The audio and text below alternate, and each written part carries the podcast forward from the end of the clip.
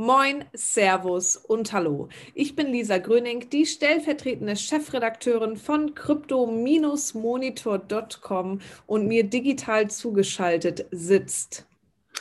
Sascha Behm, ich bin der redaktionelle Erfüllungsgehilfe von Großinvestoren bei crypto-monitor.com. Ja, nein, heute hat einer der Hintermänner vom Crypto-Monitor Geburtstag. Wir wünschen alles Gute auf diesem Weg alles Gute auf diesem Weg. Und es ja, ist ja ähnlich kryptisch, ob das wer Satoshi Nakamoto ist, wie wer steht hinter Kryptomonitor. Das stimmt und ähnlich kryptisch verhalten sich tatsächlich auch die Kurse. Wenn ich da direkt einmal rüberschweifen kann, was soll ich sagen? Es ist eine Katastrophe oder ein guter Punkt, um vielleicht doch noch einzusteigen, je nachdem, welche Perspektive man hier wählt. Ich fange gerne einmal an. Der Bitcoin, oh ja, oh ja, er ist wieder unter 50.000 US-Dollar, ist in den letzten sieben Tagen um 20 Prozent eingebrochen. Ethereum tut dem fast gleich. Dennoch muss man sagen, dass ETH vor ein paar Tagen erst ein neues Allzeithoch erreichte und nur sechs Prozent in den letzten sieben Tagen verloren hat.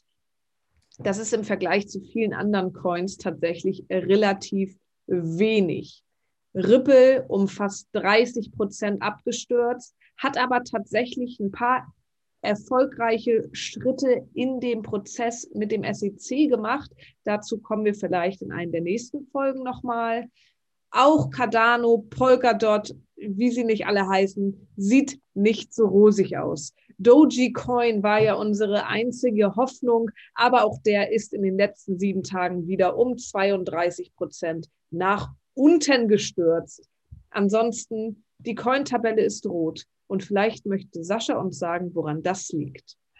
Das ist, das ist eine, gewiss ein hehrer Wunsch, dass ich das erklären könnte.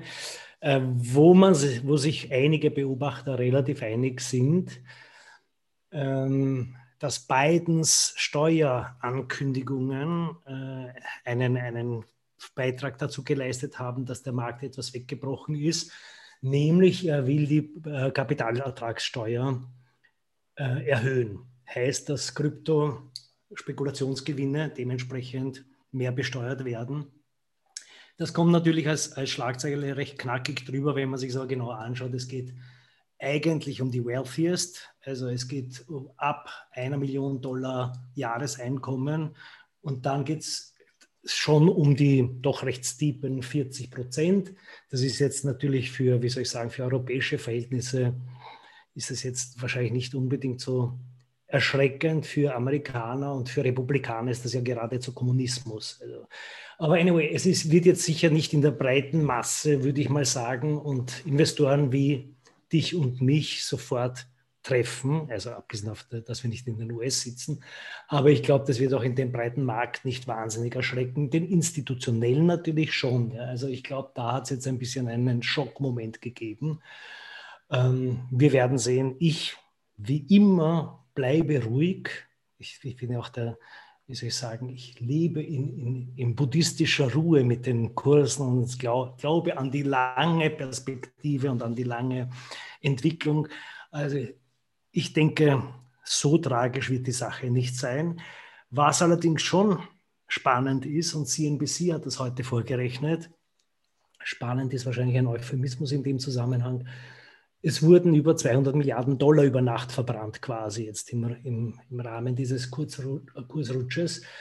Und das wiederum, das knüpft an, an an die Sorgen, die ja einige hatten. Wir hatten zuletzt auch Peter Thiel zitiert, den, den ähm, Investoren, der gesagt hat, naja, das ist ein bisschen schwierig, wenn eine Zentralbank nicht steuern kann über Zinspolitik, dann ist das ist die ganze Finanzpolitik quasi ein, ein unguided Missile, die wiederum von vielleicht sogar an äh, nicht gerade freundlich gesinnten Großmächten missbraucht werden könnte.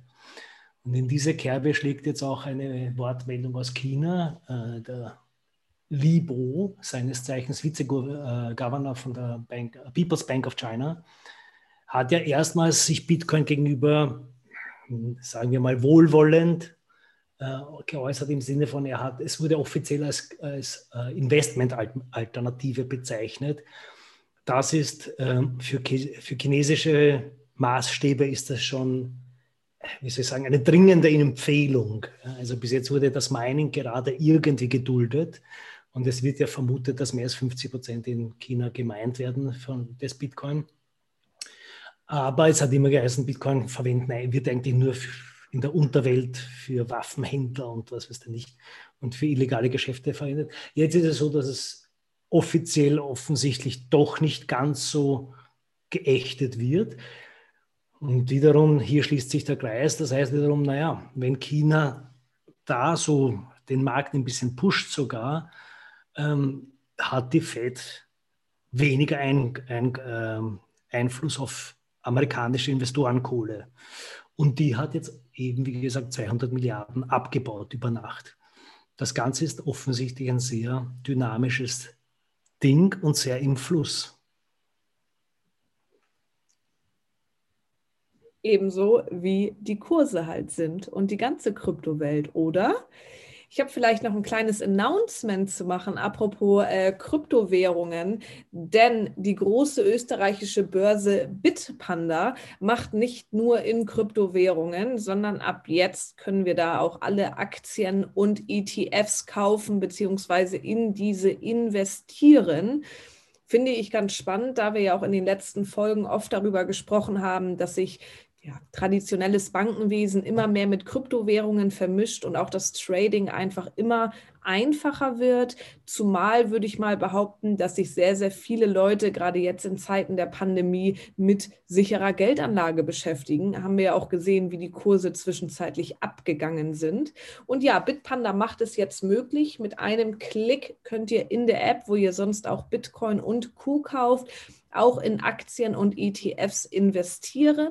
Und tatsächlich kann man auch 24 äh, Stunden lang traden, was an der normalen Börse ja nicht, die, nicht üblich ist, denn die macht auf und die macht auch zu. Und mitten in der Nacht kann da nicht getradet werden. Anders bei Bitpanda, denn die kaufen die Aktien vorher, schließen die ins Depot bei der BNP Paribas, mit der arbeiten die zusammen, haben dann sozusagen Derivate für euch am Start und ihr könnt rund um die Uhr Aktien kaufen ganz ohne Gebühren und ab einem Euro Einzahlung. Also vielleicht für die High Professional Trader nicht unbedingt etwas, aber für jeden, der sich da mal rantrauen möchte, definitiv eine sehr niedrige Schwelle, die man da überqueren muss.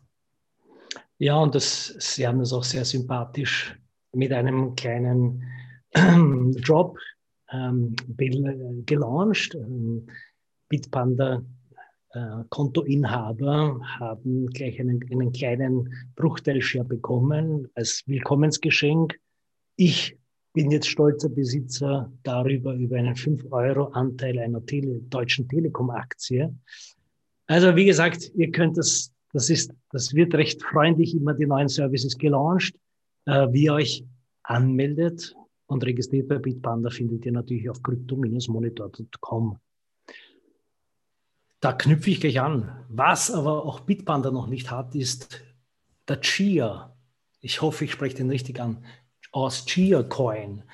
Ähm, macht im Moment ein wenig ähm, Rumors, weil was uns ja seit jeher furchtbar stört am Bitcoin, ist dieser Carbon Footprint, der wir als natürlich zukunftsfreundliche grüne Radfahrer und Blumensäer nicht ertragen können. Und der Chia-Coin hat jetzt eine, also das Chia-Netzwerk besser gesagt, hat eine, geht einen anderen Weg. Und zwar wird er nicht gemeint, sondern sie nennen es, er wird gefarmt. Sprich, man wird nicht durch Rechenleistung, also der, der, der Konsensalgorithmus des Netzwerks funktioniert nicht über Rechenleistung, sondern über Rechenkapazität. Ich habe mich da ein bisschen eingelesen, natürlich überhaupt nicht verstanden, weil ich natürlich kein Nerd, kein, kein Krypto-Nerd bin. Aber es geht darum, dass je mehr, je mehr, Speicherplatz man dem Netzwerk zur Verfügung stellt, desto höher ist die Wahrscheinlichkeit auf eine Belohnung. Was zur Folge hat, dass jetzt gerade in Asien äh, SSD- und HDD-Laufwerke Mangelware sind, weil dieser Coin schon so heiß erwartet wird und so gehypt wird. Es ist auch dahinter steckt auch der BitTorrent-Gründer äh, Bram Cohen. Also deswegen könnte das schon was werden. Und der Chia-Coin wird noch nicht getradet. Also den gibt es noch an keinen Börsen. Dementsprechend versuchen jetzt alle über Speicherplatzkapazitäten sich ganz einen zu, äh, Coins zu erfarmen. Wir bleiben dran. Wir bleiben dran. Ja, Sascha, hast du noch mehr heiße News, mit denen wir unsere Hörer ins Wochenende gehen lassen wollen? Nein, aber eine, eine lauwarme News. Sonntag ist Oscar-Verleihung. Auch hier gibt es für nominierte NFTs, die man nachher für einen guten Zweck versteigert. Wer Lust hat, kann sich einen Oscar-NFT wahrscheinlich am Wochenende online krallen. Und wer das nötige Kleingeld hat, vermutlich. vermutlich. Wie dem auch sei, wir wünschen euch ein ganz tolles Wochenende. Wenn ihr möchtet, dann folgt uns doch gerne auf allen möglichen Kanälen wie Facebook, Reddit, Instagram und Twitter. Abonniert die Push-Mitteilung, wenn ihr wollt. Und ansonsten hören wir uns nächste Woche. Wir freuen uns auf euch. Bis dahin.